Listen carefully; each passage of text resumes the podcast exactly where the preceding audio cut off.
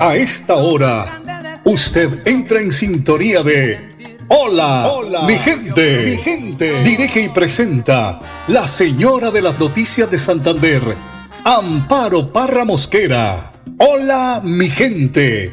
Programa de orientación periodística y de servicio social al servicio de Bucaramanga y Santander y con los hechos que suceden diariamente en el país. Hola, mi gente.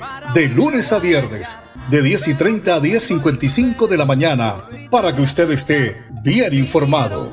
Amables oyentes, con ustedes, la señora de las noticias en Santander, Amparo, Amparo, Mosquera. Ay, que cante mi gente, ahora que yo estoy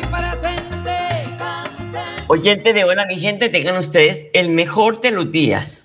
Hoy es miércoles 15 de marzo, se nos partió el mes de marzo, ya la primera quincena. Les cuento el estado del tiempo para hoy. Es la predicción que tenemos para Bucaramanga. 22 grados de temperatura ambiente a esta hora. Por la tarde lluvias. La temperatura máxima de 23 grados el día de hoy. Nos informa el IDEAN que por la noche estará nublado. La temperatura mínima de 17 grados centígrados. Hoy es el Día Mundial del Derecho del Consumidor. Esta es una fecha establecida desde el año 1962 por el entonces presidente de Estados Unidos, John F. Kennedy, que decretó que todas las personas, eh, sin distinción de clases, eh, de religión, de credos, perdón, eh, tuvieran derecho a disfrutar de ciertos beneficios como consumidor. Es el problema que tenemos. Comprar algo chimbo y ya no, lo, no, no, le, no le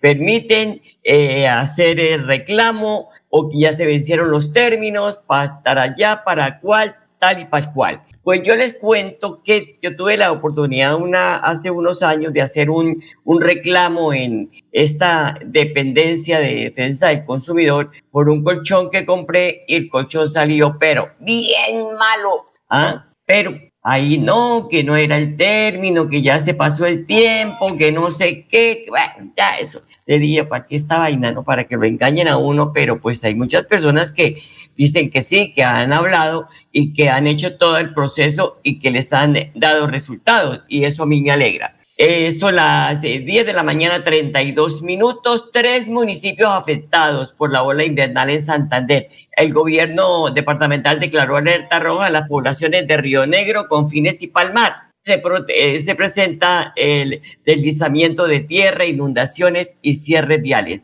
Las autoridades de gestión del riesgo del departamento le dice, le piden a la comunidad, o les piden a la comunidad hacer caso de las recomendaciones de los organismos de control para evitar hechos lamentables en la población. Son las 10 de la mañana, 32 minutos. Dos temblores acudieron el centro del país en la madrugada del martes y la madrugada del miércoles. En los últimos cinco días, el Servicio Geológico Colombiano ha reportado 146 eventos, o sea, sismos de una magnitud igual o, o superior a 2,0 en la escala de Richter. Son las 10 de la mañana, 33 minutos. Donando Fotero, como siempre, en la edición de este programa y en el máster central, encargado de la musicalización de Hola, mi gente, Andrés Felipe Ramírez. Son las 10 de la mañana, 33 minutos. A esta hora, el padre Luis Asano nos habla en su prédica de cómo cumplir la ley. Y aquí sí estamos lejos de eso, ¿no, padre? Mateo 5, del 17 al 19.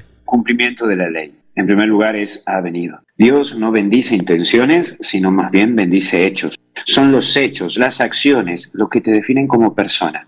Mira, como diría un filósofo por ahí, el obrar sigue el ser. ¿Quieres conocer una persona? Mira su obrar. Como obra es.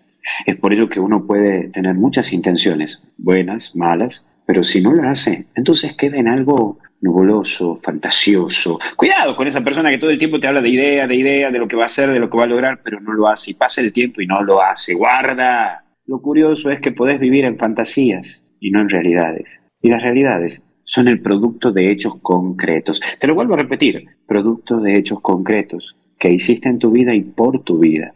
Amigo, amiga, no bastan las promesas vacías. Cumplir es hacer concreto lo pensado o mandado. En cambio, cumplimiento es mentirme con lo cumplí y con lo que me miento. Cumplimiento. Sí, en esto hay veces que la gente un poco se confunde. Porque muchas veces dicen, oh, lo que pasa es que Dios ve mi intención, no ve mi corazón. No, no, capaz que tener una lengua larga, que sos recontra chismoso o chismosa, pero después decir, bueno, pero Dios mira mi corazón. No, Dios también mira tu lengua larga. Cuidado con eso. Nos enseña esta actitud segunda del Evangelio de hoy que enseñe. Mira, Albert Einstein decía, existe una fuerza motriz más poderosa que la energía o el vapor, incluso más poderosa que la energía atómica, la voluntad. Es por ello que no dejes de enfrentar tu vida y asumirla. Es tu misma vida la que genera vida en los demás, porque cumplir la ley de Dios es alimentar y planificar tu propia vida. La ley de Dios no es contraria a tu felicidad, sino más bien es un complemento de ella. Que te quede claro eso, ¿eh? Pero por último, el reino a esto apuntar a nuestra vida, llegar a ese reino de Dios que es el cielo. Nosotros vamos hacia el cielo y hasta el cielo no paramos, como bien lo decimos muchas veces, porque queremos lograr ese camino de felicidad eterna y entera. Hoy con tus hechos puedes sumar muchos puntitos para llegar a esa eternidad, pero con tu intención solo lo podrás soñar. Mira, que tus sueños se hagan realidad, solo dependen de vos. Que Dios te bendiga y te acompañe en el nombre del Padre, Hijo y Espíritu Santo. Que Dios te bendiga. Cuídate.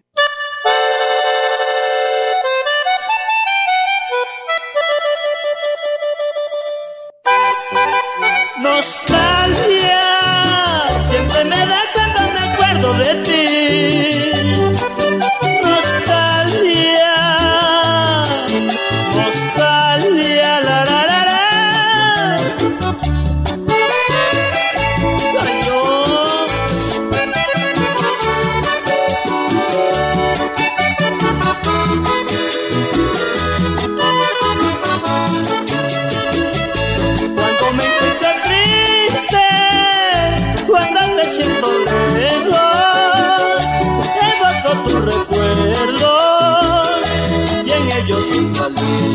de la mañana, 37 minutos. Nostalgia es la que tenemos porque una tragedia enluta hoy al país, lamentablemente. Al menos 11 trabajadores muertos y 17 desaparecidos en su Tatausa, Cundinamarca, tras varias explosiones en una mina de carbón. Unos 30 mineros se encontraban en las galerías subterráneas en el departamento de Cundinamarca, en el centro del país, en el momento del accidente. Esta es una noticia en desarrollo. Y el director de tránsito de Bucaramanga, Carlos Enrique Bueno, confirmó que, inicia la, que ha iniciado la verificación y sellado de taxímetros en vehículos de servicio público, de transporte individual, de pasajeros y que se movilizan por la capital santanderiana. Escuchémoslo. A partir del 16 de marzo vamos a iniciar con todo el proceso para verificación y sellado de los taxímetros.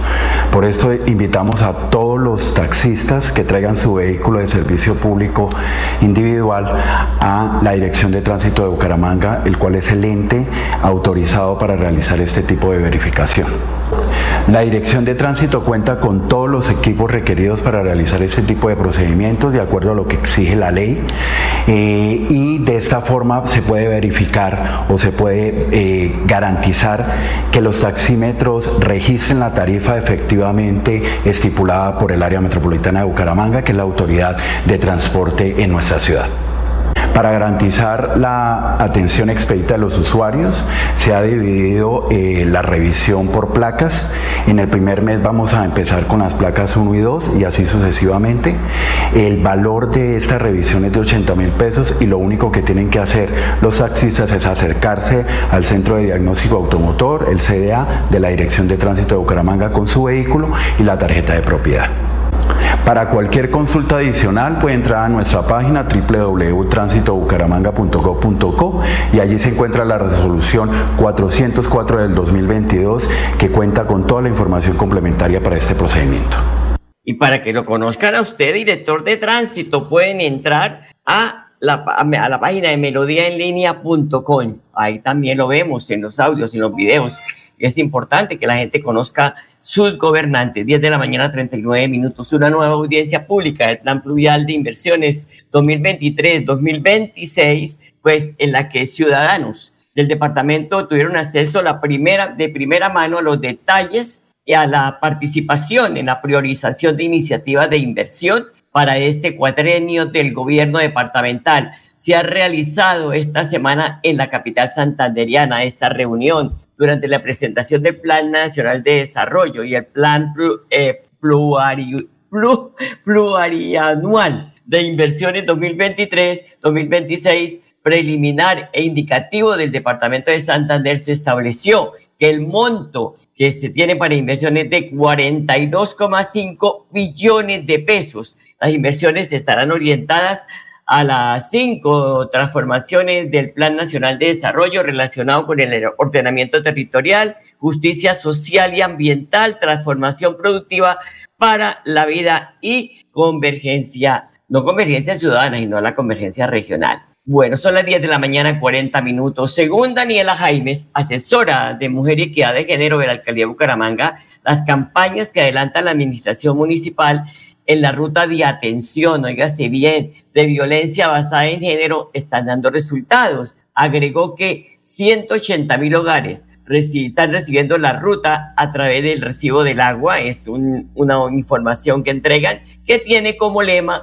tú cuidas, Bucaramanga te cuida. Escuchémosla. La alcaldía de Bucaramanga realizó una alianza con el Acueducto Metropolitano de Bucaramanga con el fin de enviar a los hogares de la ciudad por medio de la factura del servicio del agua la información a través de la cual las mujeres víctimas y la ciudadanía en general puedan conocer las instituciones a las que deben acudir en casos de violencia de género y solicitar atención en salud, medidas de protección o acceder directamente a la justicia. Dichas rutas de atención serán distribuidas durante el mes de marzo con ocasión del Día Internacional de la Mujer que todas las mujeres que residen en Bucaramanga puedan tener una vida libre de violencias. Son las 10 de la mañana 41 minutos, 10.41. Esto es Hola mi gente. Y Hospitales Públicos de Santander en mejoría.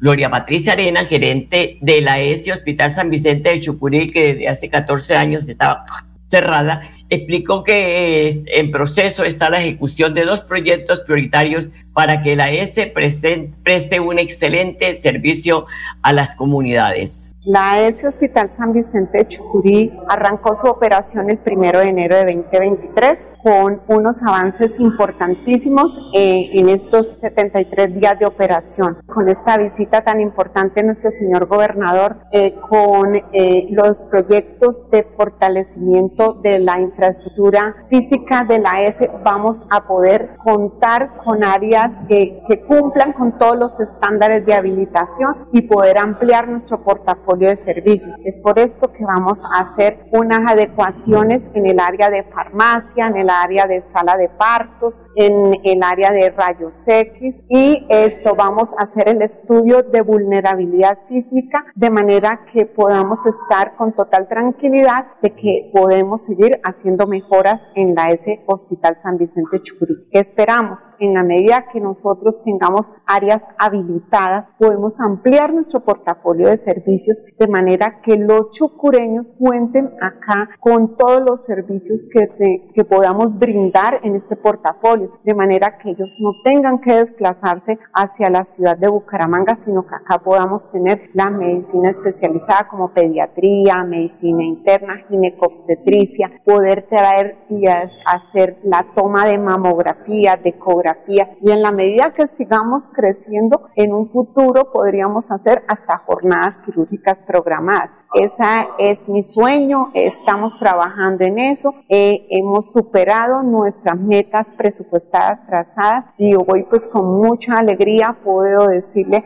al pueblo chucureño que le estamos cumpliendo y que sientan total tranquilidad y confianza en este su hospital. Bueno, eso está muy bueno, el optimismo de la directora del Hospital de San Vicente de Chucurí, porque de verdad que deben llegar a trabajar ese es el problema. Cuando los nombran, entonces comienzan a tener muchas excusas para no tener ese, ese, ese eh, deseo de sacar adelante esos hospitales, porque los hospitales producen, así como también exigen recursos para atender a la población, pues también producen. Saludo a don Enrique Guarín, analista del acontecer nacional y habitual colaborador de Hola mi gente. Enrique, muy buenos días, ¿cómo está? Buenos días, Amparo.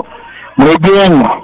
Bueno, señor. ¿Cómo andamos? ¿Bien, bien? Bien, bien, gracias a Dios con frío porque el clima está así como de chaqueta. y de paraguas. Bueno, el jefe del Partido Liberal, el presidente César Gaviria, asiste a una reunión hoy con el presidente Gustavo Petro. Esto con el objetivo de aclarar todas las dudas frente al polémico proyecto de la reforma a la salud presentado en días pasados por la ministra Carolina Corcho.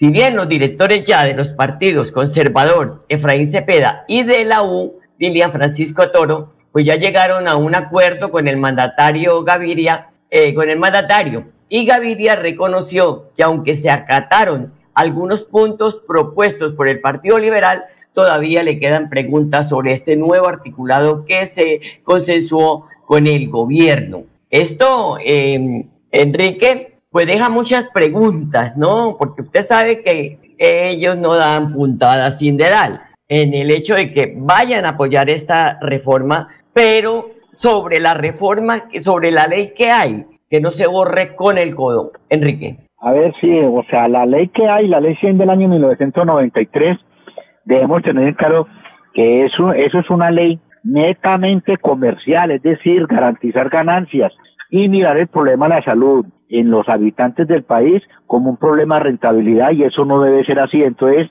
la reforma que el gobierno de Petro pretende implementar, pues sí hace algunas mejoras ahí y obviamente eso toca intereses en, quienes fueron los artífices de esa ley, o sea, César Gaviria, del Partido Liberal y, los diferentes partidos que en esa época tenían la coalición. Entonces, esos es debates y toca intereses de muchos. Entonces, yo en concreto tengo el, mensaje en el sentido de que la reforma en salud van a ser pocos los cambios en ese sentido y que dentro de eso se ratifica que las EPS van a seguir funcionando tal y como están. Y que el, y el problema es la plata a quién se la giran y quién la va a administrar eh, en, ese sentido. Entonces, eso es un debate que el gobierno tiene y me imagino que en la reunión hoy de César Gaviria con el presidente Gustavo Petro, pues van a tratar de puntualizar quién va a manejar esa plata y quién va a aprovechar para que la trabaje y tenga ganancias a través de, los recursos que reciban. Ojalá eso sea así, eh, Enrique, porque de verdad que hay que pensar en la gente, ¿no? No en intereses personales y eso es lo que se quiere. Bueno, Enrique, la reforma del presidente Petro, eh, la reforma pensional, de, pues dice que los trabajadores llevarían al, al, 80, al 84% de los trabajadores a cotizar solo en el régimen público de pensiones. El proyecto que será radicado el 22 de marzo en el Congreso plantea un, un modelo de cuatro pilares. ¿Ya los conoce? Sí, claro, ya, ya. Eh, el, el, el de los cotizantes como tal, Igualmente, el auxilio que le van a dar a la tercera edad, que lo bajan de 500 mil pesos a 236 mil pesos mensuales. Igualmente, la gente que tenga hasta tres salarios mínimos, que pensiona en colpensiones y de ahí para arriba, entran al sistema del sector privado. Eso más o menos los, los, pilares en ese sentido que, me acuerdo en este momento. Pero yo vuelvo e insisto en este, en este aspecto. hagamos una operación matemática. Una persona con 26 años de trabajo cotizando eh, continuamente 50 semanas en el año, cumple las 1.300 semanas. Eso cuando tienen estabilidad laboral, pero cuando no hay, yo creo que esos 26 años se suben por encima de los 40, 45 años, entonces la pensión en una inestabilidad laboral, porque no hay empresas sólidas en el país que garanticen estabilidad laboral, es muy complicado de que las nuevas generaciones se entren a pensionar sobre esa base porque el gobierno no trabaja el problema esencial de la pensión que es fortalecer las empresas para que entren trabajadores con estabilidad laboral y garanticen que cotizan 50 semanas en el año para poder llegar a las 1.300 semanas y poder pensionarse. Sí, sí, además allá pues hay algunas quejas de, de, los adultos mayores que estaban haciendo cuentas de 500 mil pesos y ahora el aporte será de 223 mil pesos mensuales, o sea, casi 45 dólares, ¿no? Para 2,5 millones de adultos mayores de 65 años en condición de pobreza extrema, pobreza y vulnerabilidad que no cuentan con pensión ni han ahorrado para ella, según lo que le escuchamos a la ministra de Trabajo, Gloria Inés Ramírez, ¿no? Esto, el monto que sería ampliado, dice, de acuerdo con el crecimiento económico del país. E, eso, eso es cierto y mire, hay un, hay un desencanto tremendo en las terceras personas que están de 60 años para arriba, 65, porque tenían la aspiración de que les llegaran los 500 mil pesos, que a pesar de ser una, una decisión política de asistencialismo, que el asistencialismo en ninguna parte del mundo produce desarrollo en los países, pero bueno, al fin y al cabo acá el gobierno se había comprometido con Enrique, por favor, se acerca un poco más al celular. listo, ahora sí me escucha. Ahora sí, sí, ahora sí. Entonces decía de que esos 500 mil pesos, a pesar de que es asistencialismo, y el asistencialismo no produce desarrollo en los países en el mundo, pues la gente tenía esa ilusión y hay un desencanto tremendo con la propuesta que como candidato hizo Petro y hoy que en la práctica va a llegar con esa propuesta de dos, 235 mil pesos, pues la gente se siente desilusionada y obviamente eso crea un caos de, de, desilusión en la gente. Entonces, el país está atravesando una incertidumbre templada por la forma como el gobierno está en este momento tratando los problemas de carácter social. Enrique, me llama mucho la atención otro pilar que contributivo que pues es el que tiene que ver con cotizar al régimen estatal de colpensiones por los ingresos eh, por, eh, eh, de tres salarios mínimos legales mensuales vigentes, lo que alcancen las semanas requeridas recibirán entonces una pensión del régimen de prima media de, de, de este monto. Sí, y ahí para arriba la gente puede cotizar en el sistema privado. Ahí no lo he interpretado muy bien cómo sería la mesada de pensión de, de, de, estas personas, pero lo real y concreto es que el gobierno subió el tope hasta tres salarios mínimos que la gente entre a aportar en colpensiones. Y ahí para arriba yo no he interpretado muy bien, he leído, pero no, no, no está muy claro en lo que, en la forma como entra a cotizar la gente que tiene 5 o 6 millones de salario mensual. Entonces toca esperar a ver qué, qué, qué va a quedar claramente en ese aspecto. Pero lo real y concreto es que el gobierno trata de fortalecer, que yo estoy de acuerdo con eso, a Colpensiones como la entidad del Estado que garantice a futuro una pensión, una mesada a los trabajadores que logren cumplir las 1.300 semanas y cumplan los 57 y 62 años respectivamente en hombre y mujer, porque eso no lo modifican para nada. Pero yo insisto, para llegar a no va a ser fácil por la inestabilidad laboral que actualmente se vive en el país a través de los trabajadores. Sí, la situación es bastante compleja. Estamos leyendo lo, el, el articulado, pero encontramos cosas que uno dice, esto no puede ser, esto no puede estar, esto no puede, no puede pasar así. ¿Qué recomendaciones, Enrique, usted que conoce el tema laboral, se puede hacer al, al gobierno nacional? Yo sigo reiterando lo mismo el gobierno debe garantizar y facilitar que las empresas que están existiendo tengan estabilidad económica y se mejore la capacidad la, la, de venta de las empresas en el país. Y obviamente que el gobierno garantice que se creen nuevas empresas para que automáticamente se creen nuevos empleos de trabajo y eso garantice que la gente tenga mínimamente una estabilidad laboral para que a futuro pueda cumplir con el requisito de las 1.300 semanas de cotizar o igualmente la edad de los 57 la mujer y a los 62 los hombres para que puedan pensionarse. Y en eso quiero puntualizar en lo siguiente, el aporte de 50 semanas en las madres cabeza de familia me parece muy interesante en ese sentido, pero eso no garantiza de que las mujeres se entren a pensionar mientras no tengan estabilidad laboral y no tengan una fuente de empleo digna que garantice que a futuro, a los 57 años, esas madres cabeza de familia puedan cumplir los requisitos para pensionarse indignamente. Pues muy importante su opinión, Enrique, y que la gente la tenga en cuenta. Y lo más importante de todo esto es que vamos a seguir analizando el articulado de la, del proyecto, pues para hacer una pedagogía y que la gente entienda qué es lo que nos van a, a entregar, qué ley le van a entregar, porque como dice usted, hay mucha preocupación porque muchos jóvenes no se podrán pensionar. No sé si eso es lo que busca el Estado, no sabemos, pero tenemos tiempo, Enrique, y en su, con su participación, porque es una persona versada en este tema, podemos llegar a los hogares y a contarles también a los empleados, a los trabajadores, cómo va a quedar este, esta ley de la República.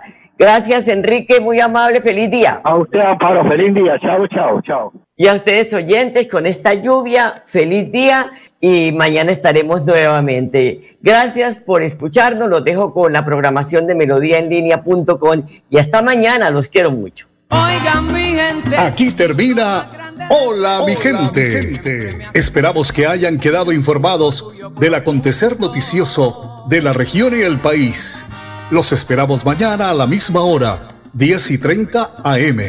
Hola mi gente les desea que tengan un día bendecido por Dios.